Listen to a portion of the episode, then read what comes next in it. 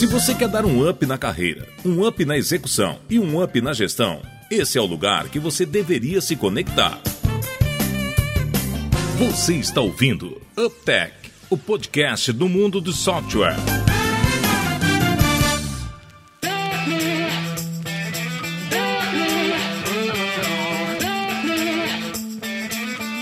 Olá, seja bem-vindo ao 27 episódio do Uptech. Meu nome é Guilherme, meio cego, com uma certa dificuldade de acompanhar. A idade chega pra todo pauta. mundo. Cara, eu quebrei meu óculos ontem, cara. Eu quase desisti da gravação, porque eu falei, cara, não tô vendo nada direito. Gente, tá é incrível. Eu vou falar, Dave, você não chegou lá ainda, nem você, né, Iona? Mas tudo bem. O Iona tá mais perto. Tô mais perto, Mas, cara, mais perto. quando você começa a, tipo, ter esse problema do negócio de ter que usar óculos, não é, tipo, uma coisa estável, assim, do tipo assim, todo dia é igual. Não, cara, tem dia que você tá, tá de boa, tá, e tem dia que você não tá vendo nada. Ontem foi um desses dias que eu consegui quebrar, quebrar o óculos.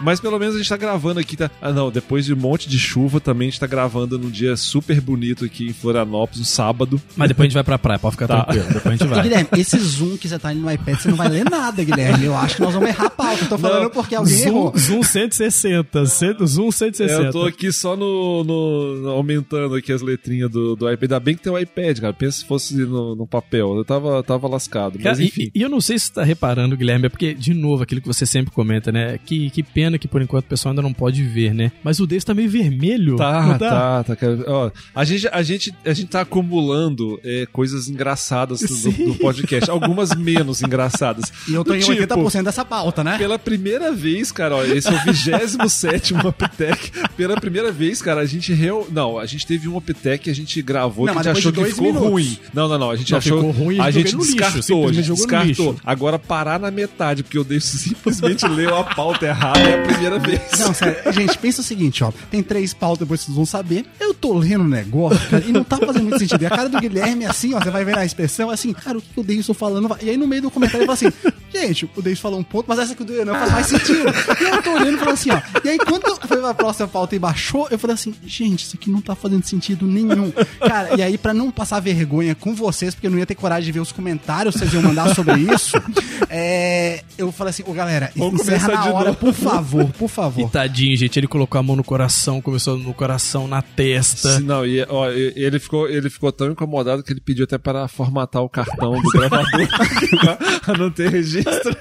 Não, mas vamos Léo, lá. não publica nada, por favor, Léo, da parte passada. Não, não vou nem mandar, não vou nem mandar. Não, legal. Cara, vamos. Eu acho que a gente. É importante também a gente reconhecer algumas pessoas que mandam. A gente recebeu um, um comentário bem bacana, né, Davidson? Acho que vale a pena a gente falar ali dos comentários que nós recebemos. Show de bola, Guilherme. Gente, e assim, ó, nós estamos recebendo vários comentários. É engraçado porque tem tanto digitais, que é a maior parte, porque a gente não tá, tá trabalhando de home office, ou esses físicos mesmo, né? Acaba encontrando uma pessoa no supermercado, encontra a pessoa. Eu encontrei uma pessoa no tênis de mesa que eu jogo e ela comentou sobre o Uptech. Eu falei, poxa, que legal, Então, bacana. depois que você comentar ah, os agradecimentos que a gente recebeu, eu vou comentar um, um feedback, feedback? que eu recebi. Como eu não tô sabendo desse feedback ainda, né? Eu tá vou na pauta. continuar ainda como é que tá. Então, tem várias pessoas seguindo o Uptech e publicando nas, nas redes sociais. Por exemplo, o Bruno Pimentel, a Gisele Anversa comentaram ali no, no LinkedIn. E eu queria ler, gente, olha que bacana. Tanto um feedback quanto uma ótima sugestão de pauta que o Robson Christian, o sócio da 239, eh, ele nos mandou. Ô, cara, o Robson, trabalhamos juntos. Um abraço aí, Robson. Trabalhamos juntos na, na Sofit, uma empresa que eu sou sócio lá. O Robson nos ajudou bastante. Fica um abraço aí pra você, Robson. Oh, que bacana, bacana mesmo. Então, vou ler aqui. Ô, ô, Robson, vou tentar aí ah, imaginando você falando, tá, Robson? Não sei se você vai pegar igual. Então, olha só. Os episódios são muito bons. Eu gostei mais daquele sobre interrupção. Foi a gestão de tempo, né? Foi bem bacana. Estou usando a dica para lidar com a memória residual. Tem me ajudado um bocado. Parabéns mesmo pelo trabalho de vocês. O Carlos Aiosa, que o Ana citou no último episódio, é meu cliente. Indiquei o podcast pra ele. Então, Carlos, quero ver uma pauta sua na próxima. Por favor, manda pra gente. No fim do ano passado. Um episódio, agora, o, a sugestão de pauta aí que o Robson nos enviou. Um episódio interessante seria como a liderança muda de acordo com o tamanho dos times. Isso é muito útil essa pauta. Por quê? Dentro da organização ela pode aumentar. A nossa próxima própria gestão de carreira a gente pode mudar para empresas com patamares diferentes. Então, Robson, muito, muito obrigado. E pessoal, por favor, mandem sugestões uh, e feedbacks. Uh, contato arroba tech.software, Instagram, Telegrama, Telegram, WhatsApp, tudo que você achar a gente pode mandar. Isso aí, né? Porque o, o, WhatsApp tá começando a cair em desuso, né? Tá saindo da moda aí.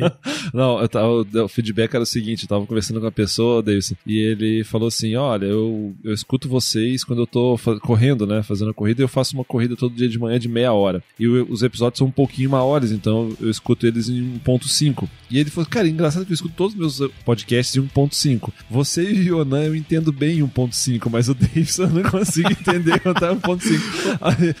depois a gente vai descobrir se é porque você tá falando rápido ou se tá falando muito mineirês. Eu, eu acho que é mais rápido mesmo, é, Guilherme. Eu vou, vou, tentar usar aqueles exercícios de fonoaudiólogo que eu fiz. A, E, I, O, U. E depois eu quero o feedback não, no próximo. Eu, eu, Yonan, eu tô com medo desse feedback, porque o Davidson é 880, né? Não, Daí 880, ele vai começar, ou ele vai começar a falar, falar tipo assim, slow motion, né? Mas o pessoal, caramba, cadê aquela animação?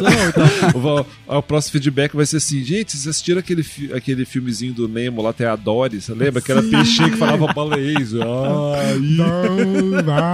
Nossa, que triste, mano. Não, não, cara, o Davis, mas eu vou ser solidário. Talvez é porque ele tá escutando em 1.5. Talvez se fosse 1.6, ele não me entenderia também, não. Perfeito. Tá? Tá, vou Mas, te, olha, vou te a dar, vou te dar essa. de divisão, né? Até 1.5 Solidariedade. sou eu, 1.6 o seu, Guilherme é no. Talvez se fosse em 2.5.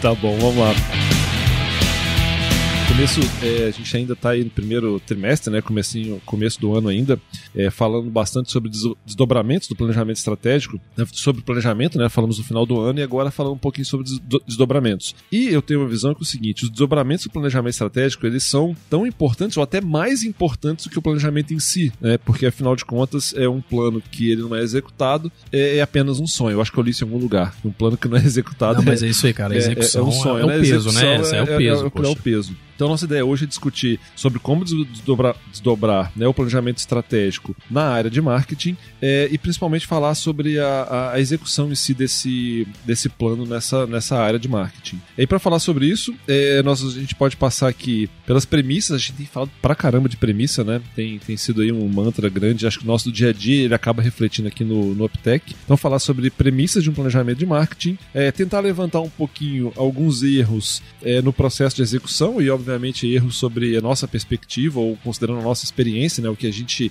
já viveu que possivelmente é, não, não tenha mostrado que é um bom resultado. E discutir um pouquinho também é, sobre os diferenciais é, dos profissionais de marketing, né? Então, então a ideia é a gente passar, a gente passar um, um, pouco por isso, né? Olhar um pouco das premissas, ver coisas que podem impactar na execução, que como a gente comentou é um item muito relevante, e é, fechar um pouquinho sobre os diferenciais aí dos profissionais mesmo que eles podem aplicar é, no dia a dia, né? No, no, no dia a dia dessa execução.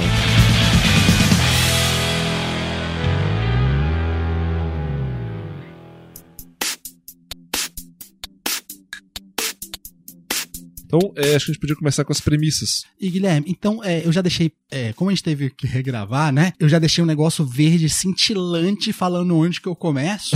e quem, quem acompanhou o Uptech desde o primeiro, é, teve uma questão que a gente aprendeu na prática, né? É, que vale a pena começar em primeiro. Como a gente não sabe o que o anotou no iPad dele, né? Nesse assunto, não, conhece. É, é, pra quem tá chegando agora, começar em primeiro, na verdade, é só falar antes do Yonan, tá? Isso, exatamente. é, uma, é uma piada mesmo. Não, não é piada não, bem verdadeira mesmo, bem verdadeiro. Bem verdadeiro. afinal, afinal de, ser, é, de contas, a cada episódio, o Yonan traz aqui a gente mais próximo do Olimpo do Saber, né?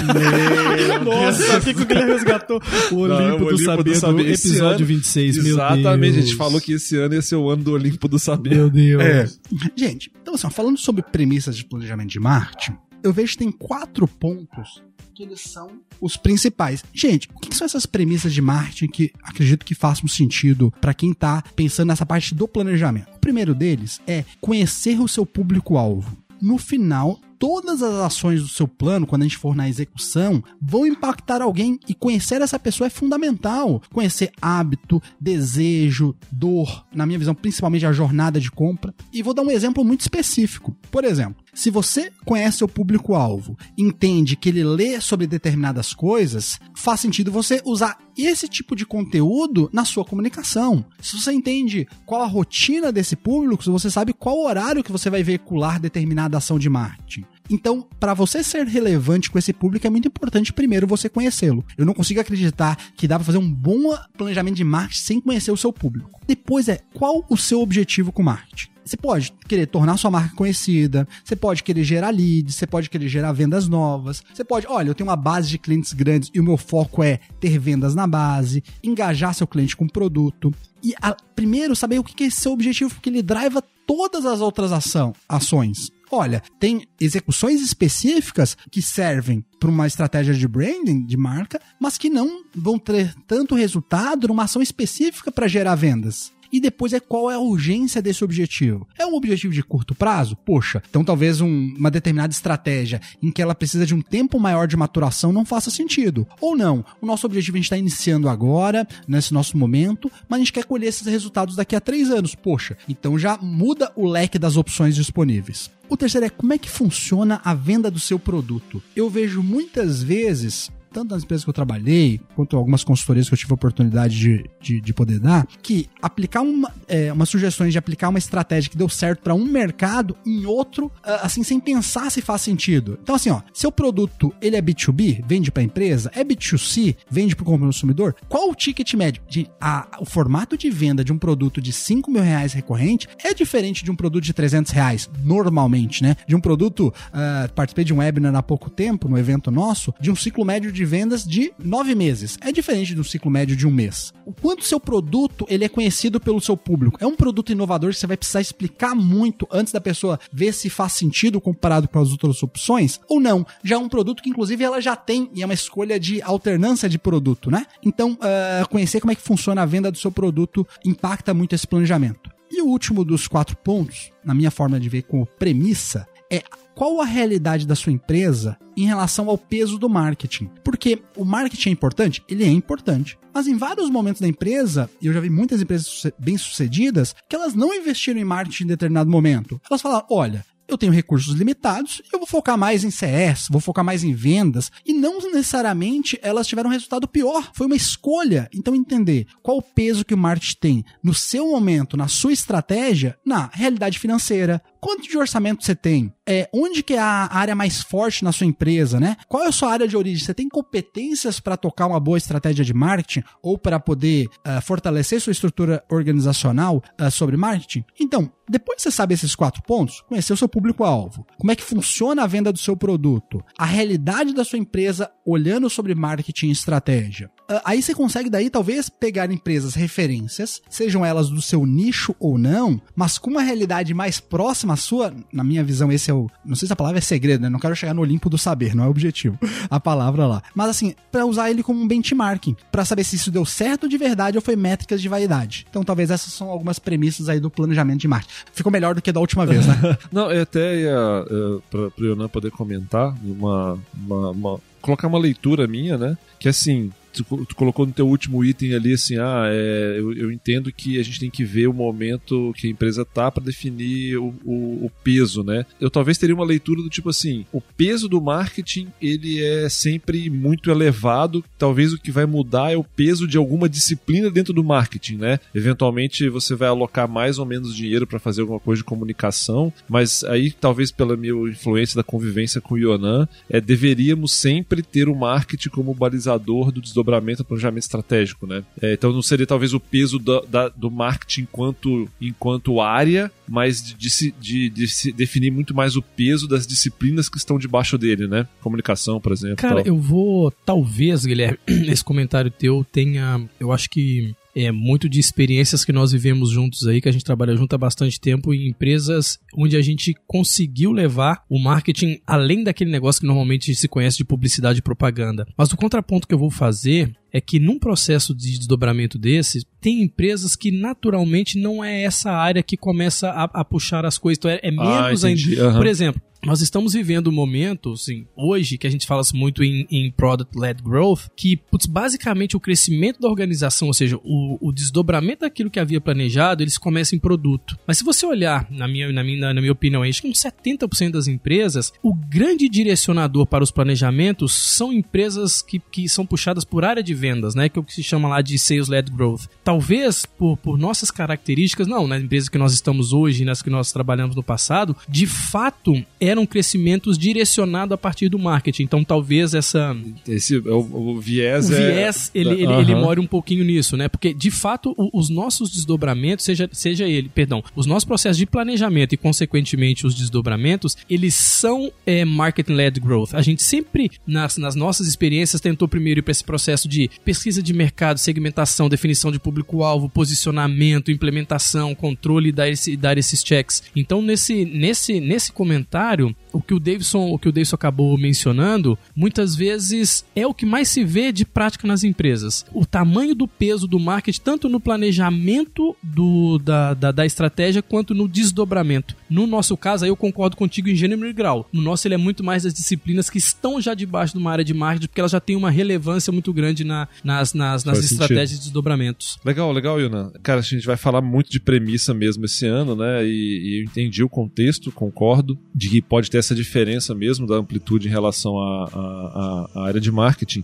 Então, só, só- perdão te interrompendo, Guilherme. É, é exatamente esse o ponto. Acho que o Deus trouxe boas coisas de premissas de planejamento, aí a gente acabou mostrando assim, putz, o peso dessa questão da área de marketing, mas o grande negócio é o desdobramento. E aí não tem jeito como não acompanhar essas coisas no dia a dia, assim. Cara, aí coisas super comuns. Como é que tá o teu funil frente a trazer receita e coisas nesse sentido? Mas era só para não termos viés nas nossas, nas nossas sim, sim. Que, considerações. que, que seria, e falando de novo de premissas, é definir bem os indicadores que você vai seguir, que vão além de indicadores, vamos dizer assim, de plataformas específicas, né? Os indicadores realmente é, que estão ligados a o que, que passa pelo marketing e depois vai para a próxima área, por exemplo, área de vendas, né? E coisas assim. Show de bola.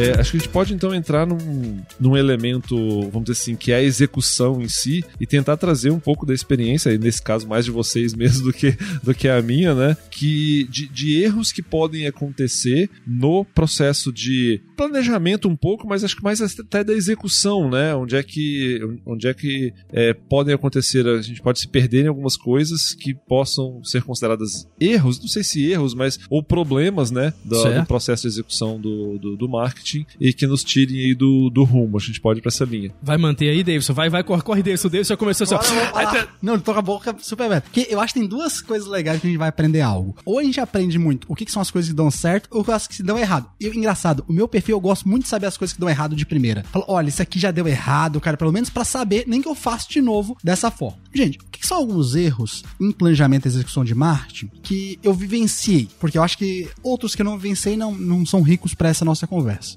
É iniciar uma estratégia e o investimento em marketing sem saber se realmente você deveria investir recursos em marketing. Está muito ligado com a premissa. Olha como é que as duas coisas estão linkadas. Se talvez naquele momento da empresa marketing não é prioritário, definir na estratégia. Por que, que na execução você está colocando uma parte considerável do seu budget em marketing? Para mim não faz isso muito sentido, porque as coisas estão dissoantes e a estratégia tem que ser muito linkada com a execução. O segundo, e aquele ali eu vejo, mas esse segundo eu vejo demais, é seguir uma fórmula pronta. Gente, a gente tá vendo uma divulgação muito grande de materiais, materiais bons e ruins, mas muita quantidade de coisa. Faça rápido, faça em sete passos, faça em dois dias, ganhe seis dígitos, né? E tudo mais. Então, se- tem coisas bacanas, mas sem, se a gente só seguir a fórmula disso, o resultado não vai vir. Eu vou tentar trazer alguns exemplos de fórmulas prontas onde seguir estritamente ela pela fórmula vai dar problema na minha forma de ver, pelo menos onde que eu tive experiência. Que é, olha, lá tem uma disciplina, por exemplo, de investir em ads. Cara, ads faz todo sentido. Mas às vezes, se você não tem uma estratégia por trás, você só vai queimar dinheiro mesmo. Redes sociais. É, essa daí é uma que eu é, tive uma empresa de consultoria que eu acabei ajudando no planejamento estratégico, em que a primeira pessoa de marketing, naquela linha que estava falando, cara, eu vou contratar alguém para ajudar na rede social. Eu falei, "Ô, gente, se não tiver nada por trás, tem uma métrica que fala o seguinte do Facebook, eu tenho bem fresco na cabeça. Cada 100 pessoas que curtem sua página, duas vão visualizar. E qualquer funil básico de visualização, clique, ah, conversão na página e venda, você pegar qualquer funil de benchmarking, você vai ver que você precisa de muita gente curtindo. Então, não faz muito sentido. Criar um canal no YouTube, por exemplo, agora com os digital influencers. Eu tive duas experiências com digital influencers. Uma fez sentido e a outra não. Ou seja, essa outra, se a gente pegasse esse budget, e, e o budget normalmente com digital influencers são budgets consideráveis, era melhor investir em uma outra estratégia. Nós estamos falando de podcast, não podia faltar, né? Criar um podcast. Ah, estratégia de inbound marketing, por exemplo, assim, eu tô falando assim, ó. A estratégia faz sentido, mas se você usar ela com o motivador de que todo mundo tá fazendo, vai dar problema lá na frente. O terceiro é não ter alguém na tua equipe de marketing que fez essa estratégia e deu certo, ou se eu não tenho possibilidades disso, como é que eu tenho essa referência para me assessorar? Poxa, Deus, eu não tenho ninguém na minha equipe, eu não tenho ninguém que eu conheço sobre isso. Gente, então pega alguém do, que tem materiais disponíveis, seja vídeos, cursos, e usa essa referência, porque é mais fácil você trilhar um caminho que é tortuoso, o caminho de fazer o marketing dar certo, quando alguém te vai te ajudando um pouco nesse caminho. E um último ponto é ir pelo caminho do que faz mais fácil. Vão ter vários momentos em que tem caminhos logicamente mais fáceis e outros mais complexos. Eu vou tentar trazer um exemplo bem prático para vocês. Numa das disciplinas do marketing é a questão dos ads. Você tá entrando lá no seu Facebook, agora tá mais famoso o Instagram, né? Uh, você tá passando e tem lá os patrocinados. Até a gente fica chateado, né? Tá vendo o vídeo no YouTube e aparece lá um, um, uma propaganda. Só pagar que sai. Só pagar? é verdade, agora tem o YouTube. Tem, tem, tem. YouTube tem. Premium. Vale muito a pena. Muito a pena. Já tem? tem, tem. Ah, tô vendo, tô vendo. Sério? Não tá com essa preocupação. quanto é? É, é 20 e poucos reais por mês. Cara, é, acho que é 20 e poucos, mas vale muito a pena. Vale, né? Eu, eu consumo muito YouTube, sim, né? Sim, e, sim. nossa, cara, é sério, é nova vida. E, gente, a gente não tá sendo patrocinado, é, não, não, viu? Tá, É, não, eu acho que a gente teve um exemplo de referral marketing, né? Aqui, bem, bem real. Acho que eu vou ter um não, cliente aqui a mais. Exatamente, a gente teve. Não, cara, realmente não tem. Gostaríamos, então, é, de vez em quando a gente escuta os podcasts, mas o Google paga nós, né? mas, cara, vale muito a pena o YouTube Premium, cara. Nossa senhora. Foi dica do meu irmão. Eu demorei para acreditar na dica dele, mas, cara, quando eu contratei lá, fiz aquele Hoje mês não fica de teste, sem. não fico sem, cara. Nossa, é muito melhor. Mas desculpa, desse, Não, interrompi. tranquilo. Então, olha só. Quando a gente fala em estratégia ads, uma premissa básica é: quanto mais segmentado, melhor. Pensa só, você tem um produto que é consumido por gerente de marketing no setor de entretenimento. Se eu puder segmentar para que quem só olhe isso são gerentes de marketing do setor de entretenimento e que estão disponíveis para comprar, é o sonho do sonho. Normalmente, a plataforma que tem o melhor nível de segmentação para negócio B2B é o LinkedIn. Então, olha, se é o melhor, necessariamente a melhor estratégia é pelo LinkedIn? Não necessariamente. Por quê? No LinkedIn eu tenho um custo por clique mais alto. Eu deveria fazer um plano de mídia digital para comparar. Pera aí, aqui eu segmento melhor. Onde que eu impacto no meu funil, usando o exemplo do, do de eu segmentar melhor? Talvez minha taxa de clique uh, no anúncio vai ser melhor e minha taxa de conversão vai ser melhor quanto? 30% em relação a outra plataforma. Então, comparar em relação a isso. Então, os quatro grandes erros que eu vejo é iniciar uma estratégia, um investimento em marketing sem saber se você deveria. O segundo, não ter na equipe uh, ou ter alguém assessorando que conheça muito bem isso. Uh, seguir uma fórmula pronta e ir pelo caminho mais fácil. Coisa Cara, é, como, como não é minha praia, né? Então, você falou um negócio que eu acho que eu só queria reforçar aqui, porque acontece também na área de tecnologia, né? É, um dos itens que você citou foi assim, cara, não deter o conhecimento interno, né? E, e você sabe que você falando isso me remeteu realmente à minha área, porque assim, às vezes é, uma empresa vai contratar, por exemplo, uma fábrica de software externamente, né? Ah, eu vou fazer um aplicativo, alguma coisa, vou contratar. E muitos projetos, cara, eles são mal sucedidos porque o contratante não tem o conhecimento para enfim, discutir e acompanhar a execução da empresa que ele contratou. E o que eu entendi pelo né, que tu falou e fez muito sentido para mim é assim, cara, você não precisa executar tudo internamente. Você pode ter uma agência, pode ter alguém que executa, mas cara, se você, se você não tiver uma pessoa que tenha o conhecimento para poder saber se aquilo que ela tá contratando realmente é o melhor, é o que é mais adequado, isso pode ser um problema grande. Cara, isso fez realmente fez muito sentido para mim, talvez por isso, né? Porque em tecnologia isso é muito verdade. Às vezes assim, ah, eu não quero mexer com desenvolvimento, eu vou contratar uma fábrica. Mas cara, se, se simplesmente contratar uma fábrica. Isso está acontecendo muito, né? Porque todas as empresas estão de alguma maneira virando empresa de tecnologia, varejo tal. Mas se você pega uma pessoa que não tem experiência para gerir aquele contrato, aquele projeto, é, você também é, pode ter um problema. Então você precisa ter o conhecimento interno, mesmo que você não vá fazer a execução, né? Foi assim que eu Perfeito. entendi. E faz todo sentido, e, e pelo mesmo, e eu tô linkando tech com marketing para mim pelos mesmos motivadores, que é a pessoa que você tá contratando fora, ela não tem o contexto que você tem do seu dia a dia. Então é muito difícil ela linkar esse contexto com os resultados. E aí, se você não tem esse conhecimento, fica difícil você trazer, olha, o contexto em relação à estratégia de marketing específica. Perfeito. E eu tenho um ponto que muitas vezes ele é negligenciado, mas eu acho que Davidson, pelo menos pelas experiências que eu passei ali, cara, ele, ele tem um peso gigante com isso que a gente tá falando, um desdobramento, um planejamento, né? Que é muitas vezes você não dar ouvidos para o que está acontecendo, mas por outro lado, você dar uma ênfase gigantesca em todos os assuntos que envolvem marketing. Quem trabalha comigo sabe que eu já brinquei em N situações que assim, ó, quem trabalha com marketing, cara, é um pouco igual política e futebol, técnico de futebol. Todo mundo sabe um pouco. Né? Então você passa alguém no, no, lá, no aeroporto e vai pegar um avião e fala assim: putz, Guilherme, eu vi o concorrente X lá, por que, que a gente não tá fazendo propaganda no aeroporto? Tudo bem que aeroporto agora não tá fazendo muito sentido, né? Não seria uma melhor mídia.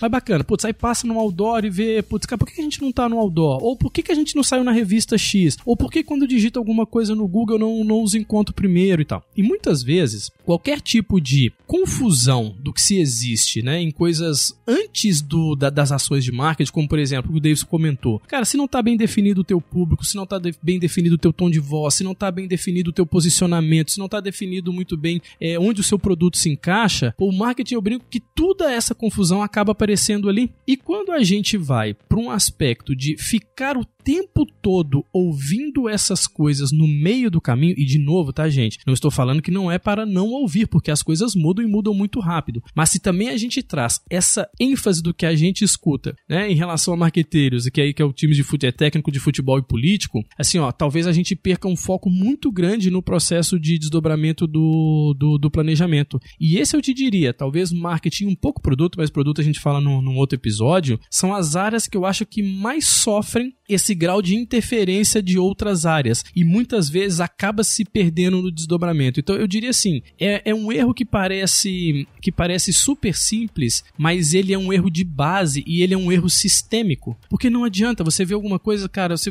vê algum, algum negócio que pode melhorar no, no site, você faz, aí vê outro cara no YouTube, você começa a pedir essas coisas. E obviamente, às vezes no afã de tentar fazer uma coisa de extremo curtíssimo prazo e para atender essa pressão que ela vem de todos os lados, talvez você perca o foco do desdobramento do teu, do teu planejamento. Então o ponto aqui é, não estou falando que não é para ouvir, muito pelo contrário, as coisas são dinâmicas e mudam, mas por outro lado é não dar ouvidos com muita ênfase para esses negócios, porque depois fica até difícil você fazer um check com aquilo que você havia planejado. E marketing, por mais que a gente tenha resultados de curto prazo, principalmente com a questão de inbound, ele é um jogo de long run, assim, né? É, você ganha esse jogo com a consistência ao longo do tempo. Então seria esse, eu tentaria resumir que é esse apenas esse erro, porque eu acho que tecnicamente o Davidson colocou muito bem os outros eu ali. achei animal, Iona. Eu vou pegar esse trechinho seu assim e vou passar para várias pessoas que eu conheço, porque achei muito legal, porque essa questão do foco, né? E a gente teve a oportunidade de participar, é, eu tive a oportunidade de conhecer por você, você participou de dois processos de embalde específico, só para quem já ouvir mais prático, e para essas empresas virarem líderes no seu setor respectivo, é um processo de quanto tempo na parte de, de embalde? Foi, é, é teve resultado, claro, de curto prazo, Isso, de curtíssimo prazo, pra, assim, você patamar... virar um ponto de inflexão e ter, assim, passar da tua concorrência uns dois, três anos, que não quer dizer que no meio do caminho, cara, Isso. você não tem que fazer um monte de teste, você não tem que ver aquilo que funciona ou não funciona, testar vários canais, mas do ponto de vista é só assim, é só não tornar um balaio de gato, porque o grau ah, de influência animal. é muito grande. O marketing, as pessoas veem muito facilmente o que, está acontecendo. Sim, sim. E, e, Yonan, isso focado, né? Os dois anos focado e, com a estratégia principal. E se não tivesse focado, será que chegaria lá nos dois, três anos? Por isso que eu fiquei tão empolgado com essa tua fala. E, e, e, aí, assim, eu acho que, considerando isso, né? Ou seja, assim, como é, como é perigoso, né? Você. Não é, não é perigoso, a palavra certa seria como, como é fácil a gente se é perder. Fácil se né? perder. Como é fácil, é fácil se perder, perder, como é fácil se perder. Dado isso, quais são os diferenciais na visão de vocês para um bom profissional de marketing? Legal. É, eu vejo que são cinco pontos. E foi bacana porque eu trabalhei na parte de marketing, então eu pensava assim, qual o diferencial que eu tinha que buscar, né? E depois qual é, gerenciando marketing que eu buscava nas pessoas do meu time e tudo mais. Então eu vejo uh, cinco grandes pontos. Primeiro deles, uh, eu acho que ele é bem clássico, né? Seja um bom analista de dados. Hoje, uh, investir no que não dá resultado é um desperdício muito grande de dinheiro, de tempo, de você ficar longe da sua estratégia. E você conseguir avaliar se aquilo que você planejou tá dando certo ou não, de maneira periódica, é fundamental. Você decide manter nessa estratégia de longo prazo, por exemplo, esse exemplo que o Iona deu, ou você mudar mesmo, porque não tá funcionando. E hoje, praticamente todas as ferramentas, elas disponibilizam uma quantidade de informação muito grande. Mas entre a informação e a tomada de decisão com essa informação, eu, na minha visão, são dois mundos diferentes. E o profissional que consegue compilar essas informações, analisar, priorizar, sugerir uma decisão em relação a isso, é bem diferente do que só mostra um monte de informação. O segundo é ser polivalente. no marketing as coisas vão mudando muito ao longo do tempo. E a maior parte das empresas não tem uma estrutura organizacional grande em marketing. Então, se você puder ser um profissional que consegue atender a maior parte das dinâmicas que vão mudar e são necessárias, eu vou dar alguns exemplos. Copyright, saber escrever, a parte de design, de edição de vídeo, SEO, programação de site. Poxa Deus, mas é impossível um profissional fazer tudo. Quase tudo isso que eu falei com vocês, já existem ferramentas de faça você mesmo ou contrata de um valor muito mais barato, por exemplo, de copyright, de empresas específicas sobre isso. Mas eu acho que quando um profissional ele conhece a maior parte dessas questões, ele pode inclusive gerenciar um pouco do que o Guilherme falou antes, né? Gerenciar esses stakeholders externos. O terceiro agora já mais específico e eu não vejo ele tão grande e para mim ele ficou muito importante. Eu tive a oportunidade de trabalhar cinco anos com venda depois com marketing e um profissional de marketing que conhece bem de vendas, eu acho que ele, ele fica muito na frente, porque eu falo assim, ó, na maior parte das vezes o objetivo de marketing é o quê? Cara, eu quero gerar mais receita, quero gerar mais venda, quero gerar mais venda de aditivo. Então, perfeito, se aquilo que eu vou gerar, por exemplo, lead, é um insumo de vendas, eu preciso entender, peraí, o que, que diferencia quando eu mando lead com perfil X do Y? Por que, que quando eu mando esse perfil, já linkando com a analista de dados, a conversão é maior? Por que, que se eu crio um material mostrando meu roadmap de um modo X, lá na demonstração, o cara vende mais? Então, entender de vendas faz muito sentido. E até eu vou usar o, o conceito do Kotler, que para mim é o conceito que eu mais gosto de marketing, que é marketing, o objetivo é tornar supérfluo o esforço de vendas. Ou seja, no marketing utópico, idealista, perfeito, você não precisaria do vendedor, e sim de um tirador de é, pedido, seja físico, seja self-service, coisa nesse sentido. O quarto é, que é um diferencial muito grande, dá mais valor pro resultado do que ser bonito ou pela formato. Eu acho que oriundo, muito da publicidade, eu trabalhei em publicidade, daí eu posso falar com certo, coisa, certo. vem essa questão de ser bonito, né? Você vende assim, olha, esse anúncio meu, ele é bonito, esteticamente, só que agora eu acho que o que, que a gente quer é resultado. Então você conseguir olhar o que, que você tá fazendo e mostrar quanto que isso, olha, estou criando um post pera aí, mais do que ele ser bonito, ó, esse post ele vai gerar tantas visualizações, esse vai gerar tantos leads, e olha, em oito meses, esse número de leads deve gerar duas vendas nossas. Duas vendas nossas, pela nossa recorrência, se for modelo SaaS, vai gerar tanto de receita. Fica até muito mais fácil você provisionar investimento. Pera aí, se isso vai gerar 5 mil reais, se eu gastar 2 mil, me parece uma boa margem bruta. Então, e o último ponto, conhecer profundamente seu cliente e como é que seu produto influencia na vida dele. Ele tem vários conhecimentos específicos, personas, experiência de usuário, métricas de uso. Então, os cinco pontos que eu vejo como grandes diferenciais de um profissional de marketing, e pode ver que não é um designer, é analisar bem os dados, ser polivalente, conhecer bem de vendas, dar mais valor para o resultado do que ser bonito, do que o formato, e conhecer profundamente seu cliente e como é que o produto influencia nele. Show. Eu, eu tenho alguns pontos aqui, e eu acho que o primeiro, e muitas vezes a gente negligencia, acho que o Davidson tocou no, nos pontos técnicos, mas assim, ó, para você realmente ter um diferencial, na minha opinião, do ponto de vista de marketing, cara, entenda de gente. Porque, e, gente, eu vou tentar traduzir aqui pro como o marketing chama isso, né, na, mais tecnicamente, que é comportamento do consumidor. Que é você entender como que as pessoas pensam ao longo da jornada de compra. Poxa, isso é um diferencial gigantesco. Se consegue fazer um pouco desse exercício, é, eu estou falando de entender de gente barra é, comportamento consumidor, acho que é um diferencial gigantesco. O segundo, ele envolve processo, por incrível que pareça. Acabou de citar um pouco sobre poxa, o marketing, e principalmente no Brasil, por, por ter um pouco menos, vamos fazer,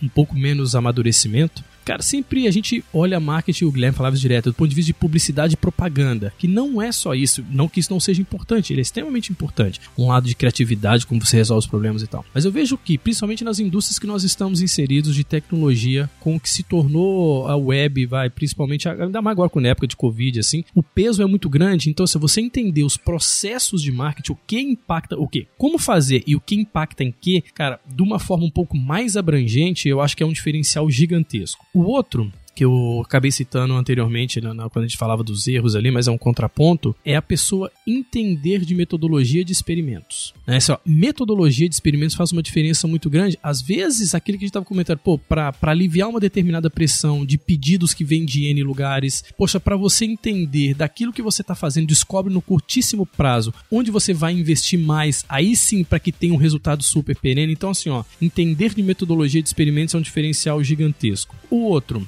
não tem como não entender de tecnologia e um pouco de desenvolvimento. Não tem como mais. Eu acho que é, do ponto de isso vista episódio, é, né? em algum episódio, né, que envolvia acho que outras, outros pontos, mas ó, tecnologia e desenvolvimento, é, se você quer realmente ser um cara diferenciado do ponto de vista de marketing, esse esse precisa. E fecharia, aí não vou entrar em muito em muitos detalhes que o Davidson comentou, dado o volume de informações, experimentos rápido, um monte de mídia para se poder trabalhar um monte de números, é entender sobre análise de dados, esse eu concordo contigo, os outros quatro são adicionais. Perfeito. Até uma indicação do livro, depois vai pegar um desse daí, né? Legal. Bom, show de bola. Vou, vou tentar fazer. Hoje vai ser difícil pra mim o resumo, hein? Porque. Sem porque... óculos? Por causa do óculos? também, também.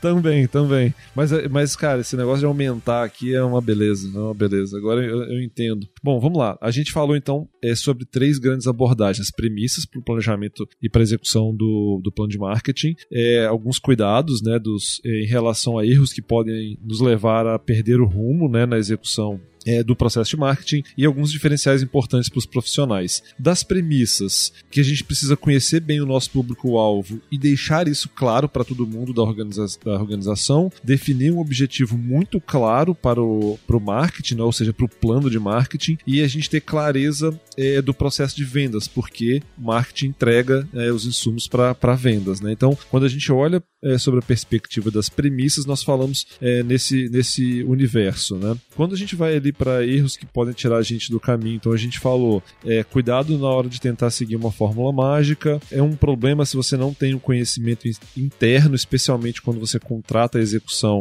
de agentes externos, tentar priorizar aquilo que é mais fácil, né? Então, esse é um, um, um erro que pode nos levar para caminhos ruins. Não gerenciar muito bem as interferências, né, que tiram o nosso foco. Então esse é um, é um outro problema naquela linha que o Ana falou que todo mundo dá, dá um pouco de pitaco, né, e não ver o marketing com uma visão um pouco mais de longo prazo, né. Muitas ações de, de marketing são ligadas a longo prazo. E para os profissionais que são da área de marketing, né, alguns elementos que a gente considerou assim que são relevantes ou que na nossa experiência mostram relevantes para que aquele profissional tenha um diferencial. Então seriam eles é, ser um bom analista de dados, ter conhecimentos laterais, né? ou seja, o marketing tem muitas disciplinas ali dentro. Obviamente não tem como ser especialista em tudo, mas conhecer pelo menos é, um pouco dessas, dessas áreas laterais é importante. Conhecer de vendas, afinal de contas, você está entregando insumo para área de vendas. Ter um foco no resultado acima do, vamos chamar de layout, né? Assim, preocupar realmente se aquilo que está fazendo está trazendo resultado e demonstrar isso, né? Acho que talvez é, também adicionando aqui com minha contribuição a capacidade de demonstrar esse resultado, acho que é importante. Conhecer os clientes, especialmente quando a gente está falando de comportamento do consumidor, conhecer processo de marketing, conhecer metodologia de experimentos e é, conhecer o que eu chamo de, vou chamar aqui, vou resumir o que o Anan falou, que é tecnologia aplicada, ou seja, ter um pouco de conhecimento de tecnologia aplicada ou aplicável ao, ao marketing, né? Então, acho que resumiria dessa forma o nosso bate-papo de hoje.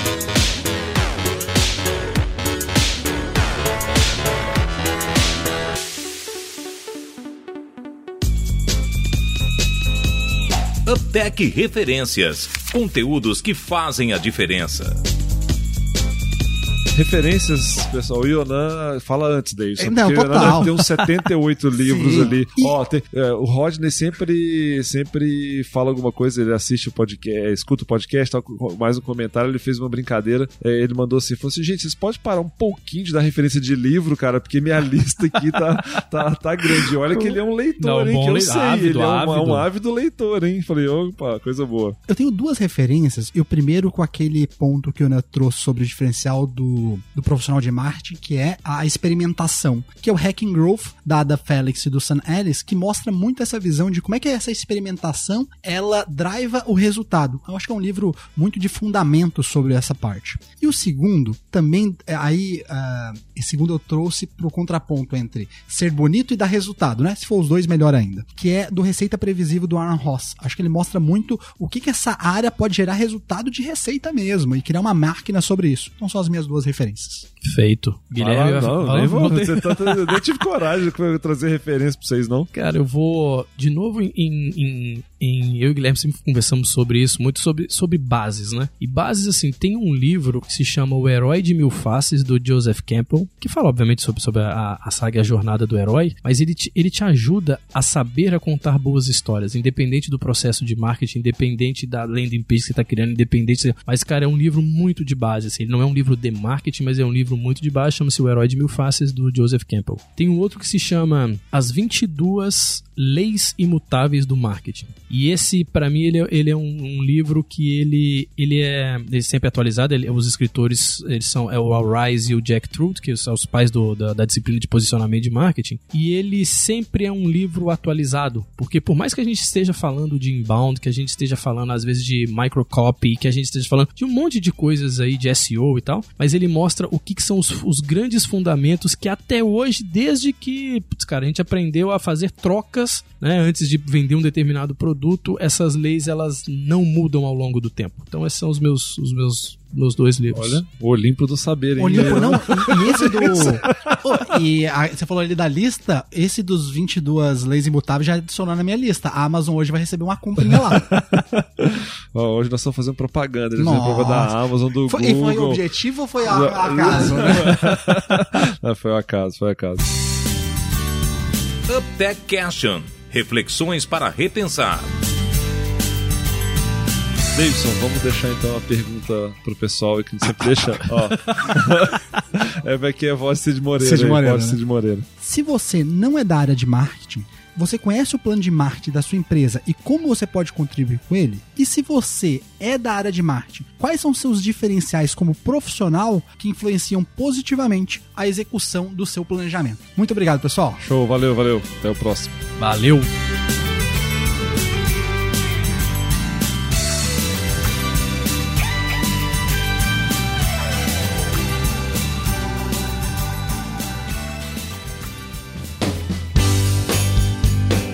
Esse foi mais um episódio do UpTech. Veja esse e outros episódios no site www.uptech.software.